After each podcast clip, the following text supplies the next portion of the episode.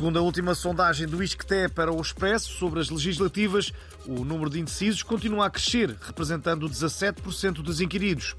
O PS tem 22% e o PSD 18%, o que faz dos indecisos a terceira força política nacional. E esta sondagem suscitou a criação do novo partido. Nos termos da lei, o espaço que se segue é da exclusiva responsabilidade do PDI, Partido dos Indecisos.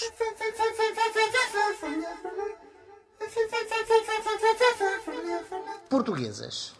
Portugueses, portuguesos, coisinhos em geral. O Partido dos Indecisos promete prolongar uh, por pelo menos mais 50 anos a discussão sobre a melhor localização do novo aeroporto de Lisboa.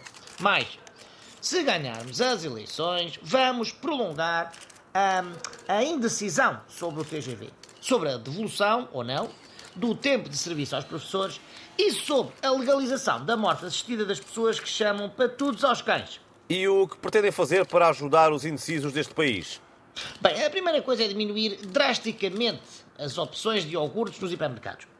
Para o indeciso, haver 50 mil hipóteses de iogurte sólido, líquido, natural, com sabores, com pedaços grego, gordo, magro e o rei que o esparta é um verdadeiro inferno. Com o Partido dos Indecisos, os portugueses vão ter menos opções. Nós somos o partido dos que nunca sabem o que escolher no restaurante. E que, quando finalmente escolhem, se arrependem. Vota PDI! Vota PDI! Uh, eh, quer dizer, se calhar melhor não. Uh, não sei bem, agora também fiquei indeciso. Uh, quer dizer, bem, votem quem quiserem, pronto.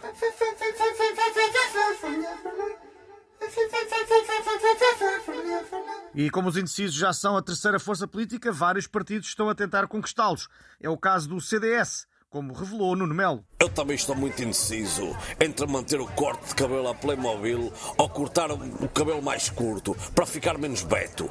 Quanto ao CDS, fartámos dizer que estávamos prontos para ir sozinhos a votos, mas afinal não nos importamos de ir acompanhados com o PSD, se isso nos garantir a sobrevivência. É preciso ter tupete.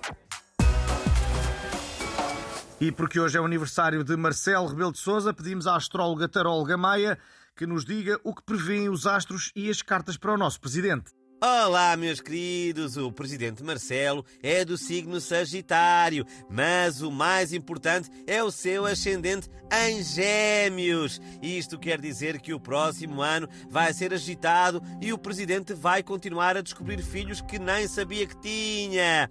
Deve vigiar a rinite e ter cuidado com o moscatel quente. E, e o que diz o tarot, tia Maia? Quanto ao tarot, saíram as cartas, o entalado e o bem lixado o que significa que tão cedo não se livra do caso das gêmeas. Além das cartas, também saiu um e-mail do Dr. Nuno Rebelo de Souza, mas isso vocês já sabem. Para já é isto, se quiserem saber mais, paguem, ok? Meus queridos, beijinhos da tia Maia.